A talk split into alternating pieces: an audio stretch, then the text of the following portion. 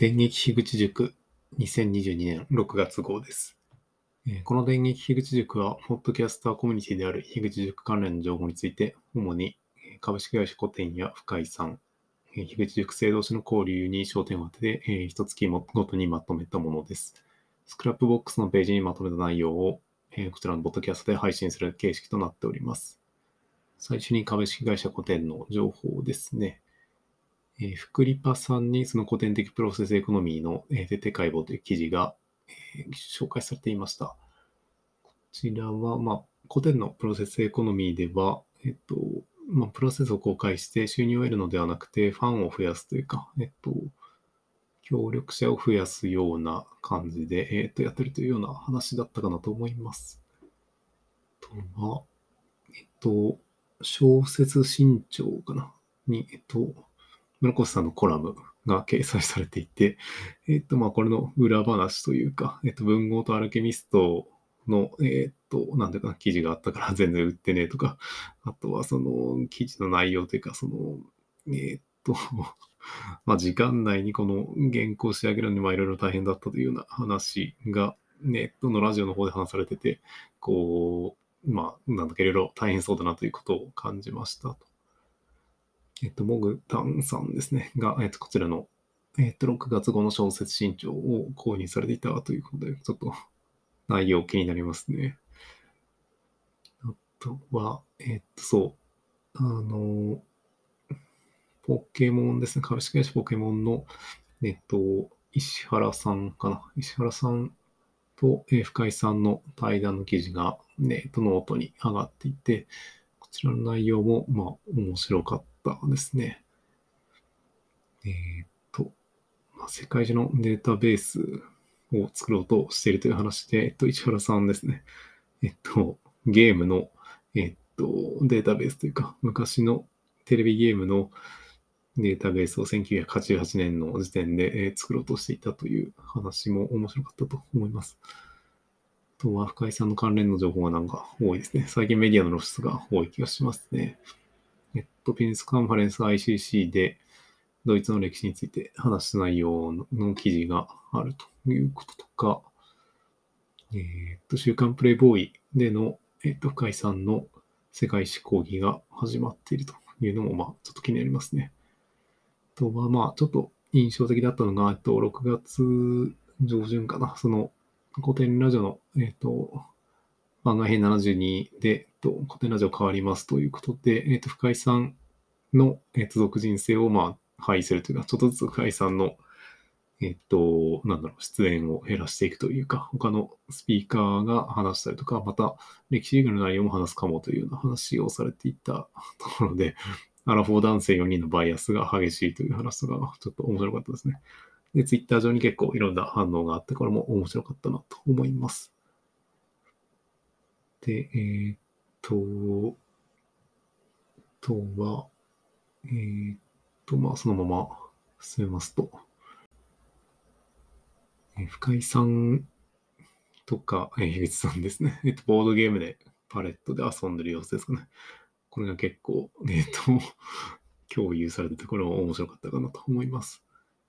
とは、えっと、うるせえ奴らは究極のダイバーシダイバーシティ社会を実現しているという、えっと、深井さんの関連の記事もあって、まあ、これも、なるほどなと思いました。確かにこう、まあ変な人がいっぱいいる作品だなっていうのが、その、うるせえ奴らの感じに現れてるなというか、えのを気づきましたね。で、続いての新型大人ウイルス関連で、えっと、まあ、IT ドラムの小林さんが、まあ、ボイシーの生放送を、まあ、6月15日に行っていたということとか、と新型大人ウイルスのサブチャンネル、新型大人ワクチンが、えー公開されていたりとかしましたね。えっと、まあ1話目は、その、なんだかな、えっと、設立の意図であったりとか、あとは2話目ですね。えっと、オフ会の振り返りをされていたりしますね。アナルさんとハッサンさんとニニコさんの3名でやられているポッドキャストですね。えっと、議地の関連の情報で、えっと、えのびさんの個展が行われていたようで、まあ、こちらも盛況だったように写真からは見えますね。とは、えっ、と、週刊プレニュースかな。えっ、と、プレイボーイ関連のニュースなのかな。えっ、と、こちらでその青柳さんのインタビューの記事もあって、こちらも面白かった内容ですね。えっ、と、まあ、幸せの、なんていうかな、あり方というか、そういうことについて話されていたかなと思います。とは、えっと、西田川高校での、えっと、講義の内容についても、えっと、ツイッターでちょっと共有というか、まあ、雰囲気の写真だけ話されてましたね。で、えっと、樋口さんがこう、迎えに送ってくれた、こう、空港まで送ってくれたということで、ボルボに乗ってらっしゃるというのは分かって、ちょっと面白かったですね。あと、アットホームチャンネル、アットホームチャンネルのチャンネル登録者数が10万人を突破したということとかですね。いろいろありましたね。あとは人間よありがとうを、えっ、と、128日ぶりの更新について、えっ、と、みそさんの青柳高也を押す番組でも、えー、言及されてましたね。この青柳さんの久しぶりの更新の内容すごく良くて、えっと、深入りすると楽しいという話で、えっと、まあ、引っ越した先のコンビニの、ね、店長に話しかけて、えっと、まあ、ちょっとずつ自分の、えっと、好きな商品を入れてもらって、まあ、それがちゃんと、えっと、売れているというので、えっと、なんていうかな、売り上げにも貢献しているというようなことがなんていうかな、この地元感というか、そういう人付き合いが、えー、やっぱり圧倒的に得意というか、そういうふうな生き方をされてるのが青柳さんなのかなということを、え、感じましたという感じですね。で、続けて、えっ、と、完全人間ランドの目安箱ですね。こちら、えっ、と、一周さんがやられてる番組で、えっと、完全人間ランドの、えー、人間たちが、えっと、公式キャラクターですね。になってる人で、えっと、キーちゃんの話ですね。えっと、手話の話が結構面白かったですね。えっと、まあ、手話にもまあ方言があったりとか、その、まあ、歴史に関連した手話が多いとかですね。仙台とか、その、都道府県の手話が結構難しそうで、えっと、仙台は、えー、っと、頭に三日月を書くと、その伊達政宗のあの兜の雰囲気とかを手話で表したりとか、まあそういうような内容で、えっ、と、手話もなかなか興味深いなという感じですね。えっ、と、まああとは、一応、公式関連ということで、えっと、えっと、ミンラボですね。ミンラボのパーソナリティのヨッシーさんが、えっと、ワクワク転職ゼミという、えっと、ポッドキャストの番組を開始されてますね。と、ワムロさんののラジオ関連も結構面白かったですね。えっと、そのマッチングアプリを、えっ、と、5個ぐらいやってて、みたいな、そういう話だったかな。で、ニニコさんのコンサルの受けた後だと、その、えっ、と、なんだかな、フォローバックというか、その、相手からそのマッチングしてくれる割合が、まあ、上がったというか、そういうような話が印象的でしたね。とは、えっ、と、魔女たちの系譜というので、えっと、レベル21という、えっと、なんていうかな、このマジカルショップ、アンジュさんのマジカルショップという話で、喫茶店が何だったかなちょっとあんまり 詳しい内容覚えてないんですけど、そのルリコちゃんにとっての、その、なんていうかな、いい大人の、えー、っと、憧れの大人、アンジュさん。そういうなんか理想の店というか、そういうのを、えー、っと、まあ、読者が読んでそういうのいいなと思って、そのレベル21っていうお店みたいなものを、まあ、読者が作ろうとしてるような話があって、なんかそういうのが、こう、ミームの本質みたいなのを感じたというような感想ですね。あとは、ムロさん関連で、えっと、どうせ死ぬ3人、えっと、ムロさんと上水祐樹さんと、えっと、イムさんですかね。の3名の、えっと、ポッドキャスト番組ですね。これが始まって、まあ、これじゃもなかなか面白そうだなということで、今後に期待したいなと思います。テーマ、えー、と、マッチングアプリ関連で言うと、えっ、ー、と、みたらしさんの雨とワー雨と窓枠の中でのルッキズムの話ですね。この外見が美しい女性はインスタグラムで急にナンパされたりとか、その加害性のある、えっ、と、なんだかな、行動というか、そういうのを受けてしまうということがあるのかなということで、えっ、と、まあ、特になんか、こう、日本人だと外見に言及しがちで生きづらさがあるようなとか、そういうような気がしますね。とは、まあ、読書感想会についてはちょっとあまり聞けてない感じで、えっ、と、まあ、いろいろ気になるものがありますね。はい。えっ、と、他は、まあ、熟成の様子ですね。えっと、周さんの食事の様子とか、えっと、なんか美味しそうな、こう、なんだろう。えっと、味噌汁を、えっと、なんだろう。まあ、継ぎ足ししながら作ってるのが。で、米も入れて、こう、なんだろう。一汁一菜というか、その ワンプレートというか、そういう食事をされてるのかなというような気がして、まあ自分も結構似たような食事をしてるんで、えっ、と、まあこんな感じで梅干しが入れると美味しそうになるんだなというのを、えー、参考にしたいなと思います。とは、こう、そう、週の話すラジオの中で、こう、何も喋ることがないのが、えー、逆に喋ることがいっぱいあるんじゃないかっていう話が結構、なんていうかな、えっ、と、発想の転換というか、なかなかいいことを話されてるなと思いました。えっ、と、なんつうかな。まあ、やっぱりこの自分の中でも結構、こう、なんだろう、話しづらいというか、話すほどでもないようなことっていうのは結構いっぱいあるような気がしていて、まあ、そういうのも話せれば、ハードル下げれば、えっと、いろいろ話すことが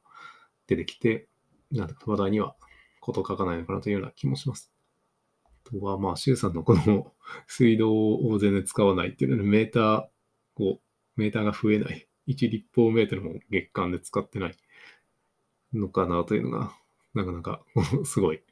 生活されてるなということを感じました。あとは、えっと、次はひとしおさんですね。えっと、この辺ラジオを聞いてなんか国別の年表を作ったという話があって、えっと、まあ、他にも、この、年表を作ってる方がおられたなというので、古典ラジオを聞いた人は、こう自分で年表を作りたくなるのかなというような、そういう現象があるのかなというのを感じました。あとは、ブックテラスのえっ、と、思いがけずリタの前編後編両方聞きました。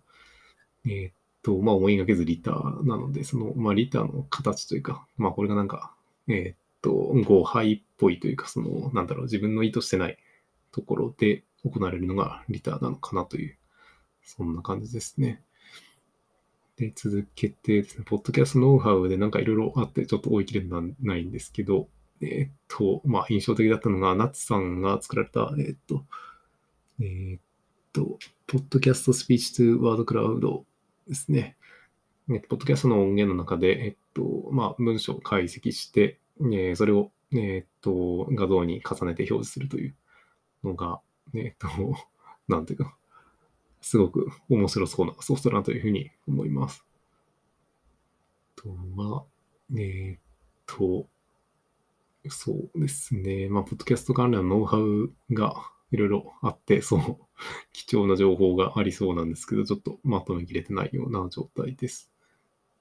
あとは、えっと、バナナさんの情報も、えっと、面白かったですね。えっと、樋口婚、切腹婚ですね。についての、えっと、それに至るまでの、えっと、情報をノートで公開されていて、まだこう途中なんですけど、なかなか 切腹にいかないですけど、こう10年間の特勤マッシュ愛とか、その古典ラジオとの出会いとか、その樋口さん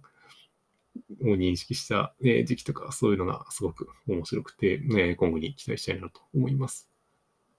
はい。えー、と、は、こう、ナッチさんの、あれか、菊お惣菜の中での、えっと、ナッチさんのその日常生活へのなんかこだわりのなすとか、気にしないこととか、が面白かったかなと思います。あとは、えっと、みそさんですね。えっと、みそさんの、えっと、上司と部下のラジオが1周年ということで、えっと、まあ、1周年でツイッターのアカウントを作ったのが、えっと、まあ、これも、なんとかな、最近聞き始めていて、あまり聞けてないんですけど、えっと、なんていうかな、そう、上司と部下でイチャイチャしてる 様子がこう楽しめるというようなポッドキャストになっています。で、続けてですね、えー、っと、こう、広く先生と家族を考えるラジオも、個人的には結構聞いていて、えっと、メモを取りながら見たりしていて、えっと、ノートの方にも、えっと、ポッドキャストの内容についてまとめた、えっと、記事が、その、ありますので、まあ、それはその家族、家族をこうシステムで見るということですね。家族システムというものを理解するのにすごく、えっと、有益なんじゃないかなと思います。で、続けてですね、えっと、まちゃこさんの、え、っと、様子というか、親はチャランポランの方がいいかもという話で、えっと、そう、まさかさんの、えー、っと子供がピアノを習っていて、まさかさん自身もピアノを、えー、子供時代に習っていて、えー、自分より、こう、あんまり上手くないから、こう、なんとか素直に褒めら褒められないという話が微笑ましかったかなと思いますね。まあ、努力の過程を褒められればいいのかもしれないんですけど、まあ、なかなか難しいですね、ということで。うん、まあ、やっぱりこう、何でも自分ができないことの方が褒められるから伸びるっていうこともあるよな、とか。まあ、その分、うん、なのかな。その 厳しくすることで伸びることとかもあるような気もするし、なんかモーツァルトのあれを思い出したのもありますね。あとは、その先生から仲間と思ってもら思思ってもらいたかった話についても、えっ、ー、と、まあ、自分が今、こう、教員をやってて、一応、まあ、うん、なんちゃって研究指導もしてるんで、こう、まあ、そうですね、その仲間と思ってもらうための能力というか、なんていうかな、その、やっぱりこう、作業補助をさせる方が、教員としては楽なので、そういうのをやっちゃいがちなんですけど、こう、そうですね、議論できるまでの能力を持っていると、まあ、そういう、もっと楽しく研究できるのかなというような感じがしますね。はい、続けてですね、とまあ、早口ラジオにあやなりさんがゲスト出演されたものを、ね、聞きました。こちらは、その休み方というか、早なりさんのその長期の休み方が、こう、なんていうかな、仕事を片付けてからちゃんと休むというのが、なんていうかな、その仕事のできる感じがすごいなということを、まあ、ざっくりとした雑な感想ですけど、感じました。とは、えっ、と、新入塾生の方ですね。えっと、イカナパレットのイベント担当のサダさんと、えー、将棋がしたいのダマさんですね。樋口塾の将棋の盛り上がりが最近すごいですけど。とは、いくこさんですね。えっと、樋口塾のディスコード内での感想をすごく、えっと、書かれていて、えー、すごいなと 思います。えっと、スペリベラジオというのをされていたりとか、Vlog も YouTube でされていたりするということで、えー、今後ともよろしくお願いしますと。で、浜翔さんですね、続きのラジオという、えっと、40代の国会移住者のしていることをつぶやいているというような番組をされています。あとは、えっと、ハッサンさんとニーコさんですね。新型コロナワクチンを始められたということで、樋口塾の方にも入られたということですね。あとは、えっと、観音ヘッズラジオの、えー、早川さんと、えー、新型じゃない、えっ、と、基地の完全人間の方で、えっ、と、有名なプライリストさんと、えっと、サザエモンさんですね。40代のサラリーマンの、えー、サザエモンさんが自分をアップデートすることについて話す番組のサザエモンの自分アップデートという番組をされていますと。あとは、えっと、スタンド .fm で、えっと、キノコラジオをされている森野さんと、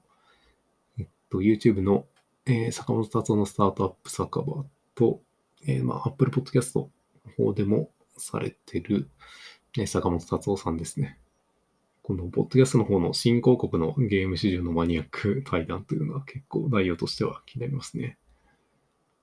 まあ、その他、熟成の活動ですね。えっと、ゾウさんの、えっと、久しぶりの更新ですね。クソラジオの久しぶりの更新で、えっと、まあ、自分もたまに聞いてるその、えっと、グッドモーニングバイブスというか、グッドモーニングボイスというポッドキャストかな。の佐々木翔吾さんの、えー、グッドバイブスの話というか、イリュージョンの話ですね。それが、ね、印象的でしたね。とは、月のセラビさんの1周年おめでとうございますということとか、えっと、はやぶささんですね。えっと、そう、100万点丸サロメお嬢様についてのお話とか、えっと、そう、エンシャンさんとの対談の話も、その、なんか番組の企画とかの話も面白かったかなと思います。とは、えっと、あやなるさんと、えっと、そうですね、小林さんの、えっと、IT's ラボの教育アップデートにあやなるさんが出演されていた話も、えっと、面白かったですね。そのオンラインコミュニティの運営の方法というか、そのあやなるさんなりのノウハウの一部がこうここで聞けたのかなというふうに思います。とは、えっと、アジャイルテックエキスポですね、7月9日のアジャイルテックエキスポも、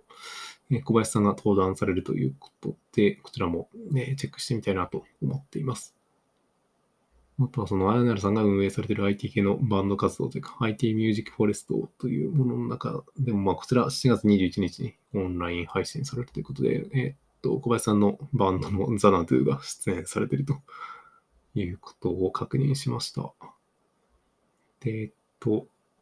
そうですね。次の話題が、と熟王戦ですね。こう、突発的になんか盛り上がって、もう気づいたら始まっちゃってて、すごく盛り上がってる。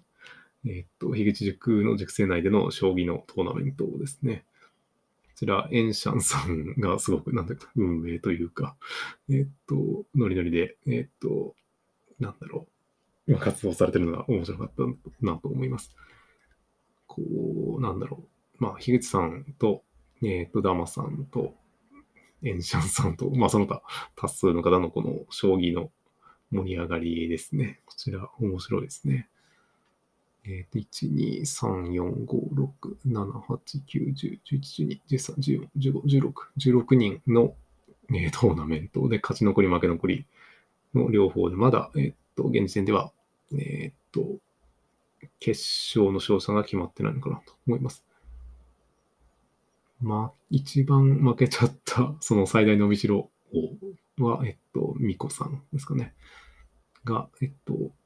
そちらになられたということで、えっと、まあ、今後の活躍に期待したいなと思います。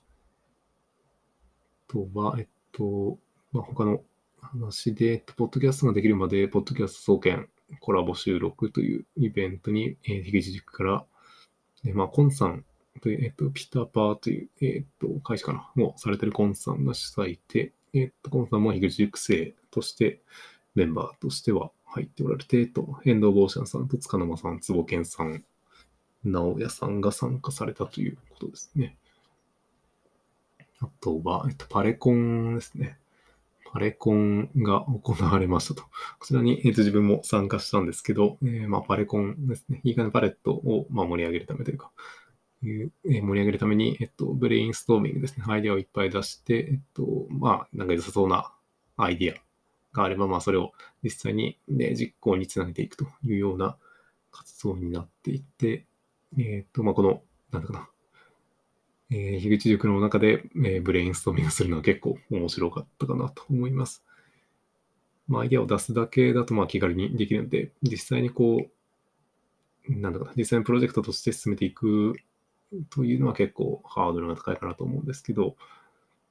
うんまあ、そういう、なんだかな、コミットできる人がいれば、そういうのもどんどんやっていけたらいいのかなとは思いますけどね。で、そう、このイベントを踏まえてですけど、やっぱりこのあやなるさんのスラッガー的な感じというか、その、なんだろう、この存在だけのなんかこのイベント運営のこう一流の雰囲気というか、なんていうんかな。この素振りだけでこう、ホームランできそうな感じっていうか、なんつうんですかね。この段取りとか準備の段階からのこう、切れ味の鋭さというか、そういうのが改めて感じられたなというふうに思いました。あとは、まあ、その終わった後ですね、パレコン終わった後の交流会で、えっと、夜中の3時ぐらいまで、えっと、まあ、自分のいたところでは、樋口さんとか、ナツさんとか、イムさんとか、トゲニさんとか、しょうまさん、ニニコさん、紫さん、石州さんと、ウミガメのスープをして遊んでいたというのが、非常に面白かったですね。とまあ、樋口さんとなんか一緒に遊んだことというのが、まあ、これまでなかったような気がするので、それなんかやっぱりリアルタイムで反応していただけると、なんか存在感を感じるなというのを改めて感じました。とは、えっ、と、まあ、おまるさんのね、ポッドキャストで、えっと、適度な距離感の人に癒されるという話も面白かったですね。まあ、なんか、こう、仲良すぎる、仲良すぎても、こう、なんかコミュニケーションが心地よくなくなるということがあるということで、なんかちょうどいい深さの人間関係があるという話ですね。こう、誰とでも、うーん、なんていうか仲良くなればいいわけではないのかもしれないなということで、まあ自分は結構こう、深い関係というか、ウェットな関係が好きなんですけど、まあ、なんていうかな、ある程度、こう、ドライな関係というか、それでも、やっぱり、なんていうかな、生きていく上には、上では必要なのかなと思いますね。で、まあ最後ですかね、8番さんの、えっ、と、ポッドキャストで、えっ、と、コバさんとのゲスト会が面白かったと思います。と、まあ、二人ともこう、なんかモテ期があったりとかですね。あとは、えっ、と、そう、コバさんの父親の話も面白かったかなと思います。こう、ギリギリ、ギリギリのところですね。うーん、なんだろう。そう。いや、まあ、ぜひ聞いていただきたいという感じですけど。なかなかの感じですね。右寄りの父親というのが面白かったですね。はい。ということで、えー以上になりますね。はい。それでは、えーこちらで電撃塾2022年6月号終了としたいと思います。と、まあ自分でこう、一人で感想を書いたりしてるんですけど、もし、このスクラップボックスのページに感想を書きたいという人がいるいましたら、えー私、大勢まで連絡していただければ、えっと、編集権限を渡しますので、まあぜひ、えー参加していただけるとありがたいなと思います。それではお聞きいただきありがとうございました。